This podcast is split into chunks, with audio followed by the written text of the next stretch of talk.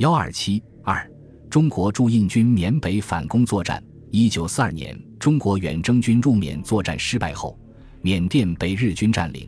抗战前期，中国主要国际交通线滇缅路由此中断。此后，美国空军虽开通了从印度飞越喜马拉雅山至昆明的驼峰空运线，运送美国援华物资，但对于整个中国战场而言，只是杯水车薪。第一次入缅作战结束后不久，史迪威就于1942年7月向蒋介石提出收复缅甸的计划。随后，中美。英三国开始磋商反攻缅甸。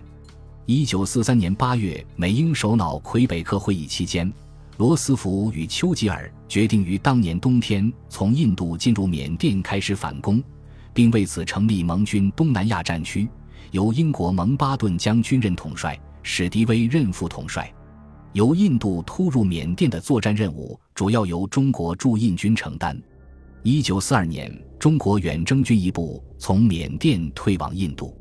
根据史迪威的建议，在印度的中国军队集结于比哈尔省的兰姆加地区，接受美国租借法案所提供的物资和美国军官的训练，并由驼峰空运线的返程飞机从中国国内运送官兵至印度，补充兵员。驻印军由史迪威任总指挥。一九四三年一月刚编成之时，仅有新一军。军长郑洞国下辖新二十二、新三十八师，另有直属三个炮兵团、两个工兵团和汽车兵团等。一九四三年九月，驻印军根据盟军东南亚战区的反攻计划，制定缅北作战计划，决定于十二月中旬向缅北发起攻势。于攻势开始前，集中于印度东北的雷多附近，待雷多至新平阳公路完成后，即向新平阳突进。攻势作战的第一目标为孟拱、密支那一线。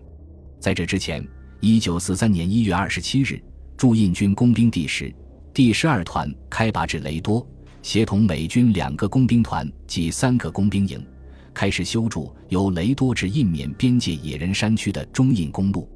新三十八师先遣部队也深入野人山区，掩护中美工兵筑路。并于三四月间击退企图干扰中美联军筑路计划的日军。九月雨季结束，中印公路修筑加快而完成训练，准备补充的驻印军各部也渐次抵达雷多。驻印军总指挥部遂于十月十日令新三十八师以掩护筑路的先遣部队南向攻击前进，缅北反攻战由此拉开序幕。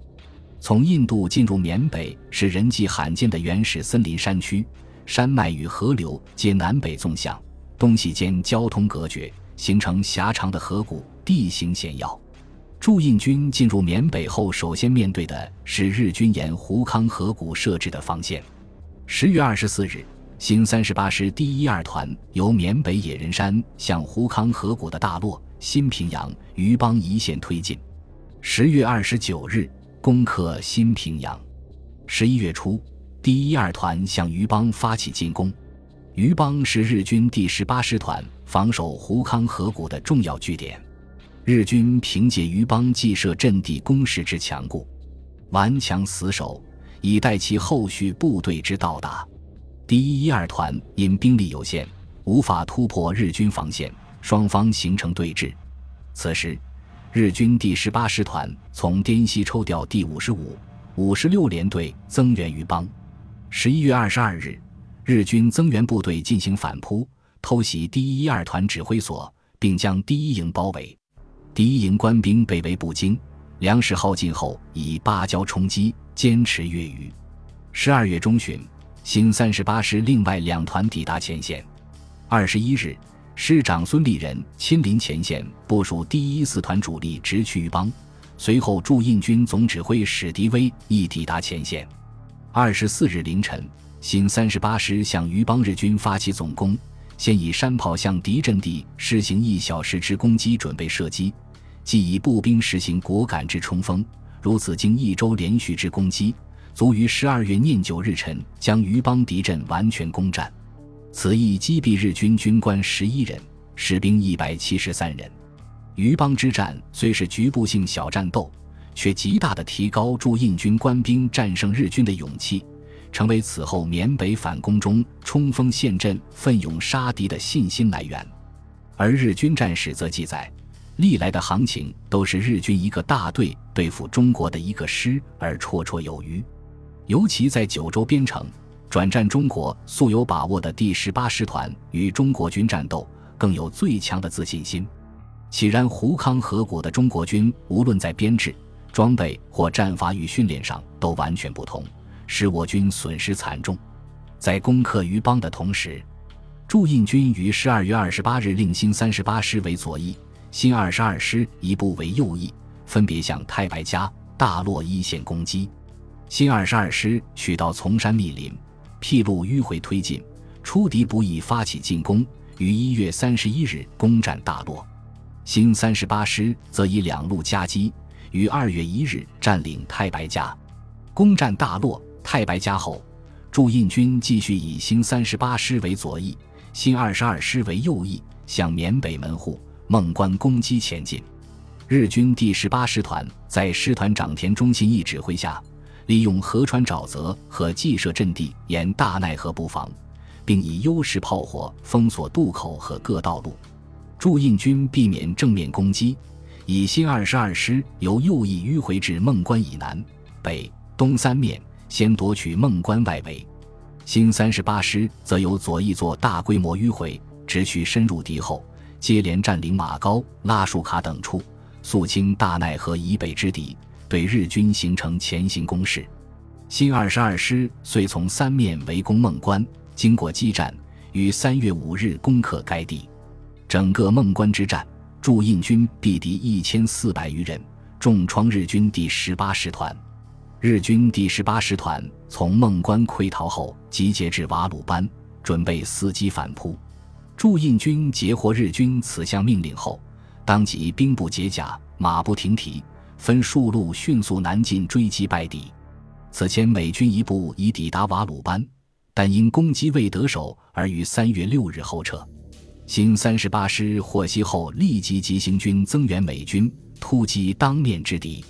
新二十二师主力沿公路南进，坦克第一营则超越追击逃敌，至瓦鲁班以北与敌遭遇，即以炽盛之火力纵横扫射，死尸累累，枕藉道途。当于遗失中捡获十八师团司令部官房一颗。九日，驻印军攻克瓦鲁班，此后败残之敌毫无斗志，节节溃退。十五日，丁高沙坎被攻占，从而将胡康河谷之日军全部肃清。从瓦鲁班败退的日军第十八师团，在瓦鲁班以南三十公里的尖部山隘口部署防御阵地。企图阻止驻印军推进，接连败退的日军此时已疲惫不堪，构筑工事也进展缓慢。驻印军不与敌喘息之机，立即向坚布山隘口进攻。由于受日军火力看制，且隘口树木茂密，迂回困难，驻印军仰攻深感困难。因此，在新二十二师正面攻击之时，新三十八师从东面辟道迂回，截敌后路。随后南北夹击，于三月二十九日完全攻占坚布山隘口。坚布山隘口为胡康河谷与孟拱河谷的分水岭。占领隘口后，驻印军即进入孟拱河谷。孟拱河谷纵长约一百一十公里，平均宽度不及十公里。河谷南端的孟拱城有铁路和公路与曼德勒、密支那连接，战略地位重要。日军退守孟拱后。获得兵员和物资补充，沿河谷设防，企图逐次抵抗。驻印军仍以新三十八、新二十二师为左右两翼，分沿公路以东和公路并列南下。至四月底，新三十八师已攻占高丽、马兰等据点。五月三日，新二十二师在坦克营和美军飞机支援下，对英格坎陶发起猛烈攻击，并一举突破日军阵地。五月以后，缅北进入雨季，行军作战日益困难。日军则期待雨季迟滞驻印军进攻，但驻印军为迅速打通中印公路，不顾恶劣天气，继续推进。新三十八师一部从深山里开路，冒雨忍饥，兼程急进，向加麦以南迂回，于五月二十六日强渡南高江，占领西汤，切断加麦与孟拱间交通。正面日军在后路被切断后，无心应战，逐渐后撤。新二十二师遂于六月初突破日军马拉高阵地，逼近加麦。日军为挽回败势，以增援兵力集中于加麦，全力反扑，但未能得逞。六月十六日，加麦在新二十二师和新三十八师一部协同猛攻下被占领。在攻克加麦前。驻印军总指挥部于六月十一日令新三十八师主力会同英印军一个旅奇袭孟拱。新三十八师即由师长孙立人亲率第一一三一一四团冒雨向孟拱秘密急进。此时孟拱地区日军有第十八、第二、第五十六师团各一部，总兵力约达一个师团，在人数上占优。六月十八日，第一四团进入孟拱北部地区。恰逢英印军一部五百余人在孟拱东南进攻中遭日军反扑，并被包围，紧急之中向新三十八师求援。第一四团一部连夜冒雨强渡大雨后水涨流急的南高江，于二十日向日军发起进攻，成功的救英军于危急之中。随后经两昼夜激战，第一四团占领孟拱外围据点，将城中之敌完全包围。二十三日。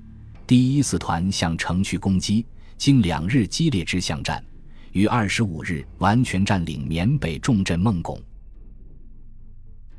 本集播放完毕，感谢您的收听，喜欢请订阅加关注，主页有更多精彩内容。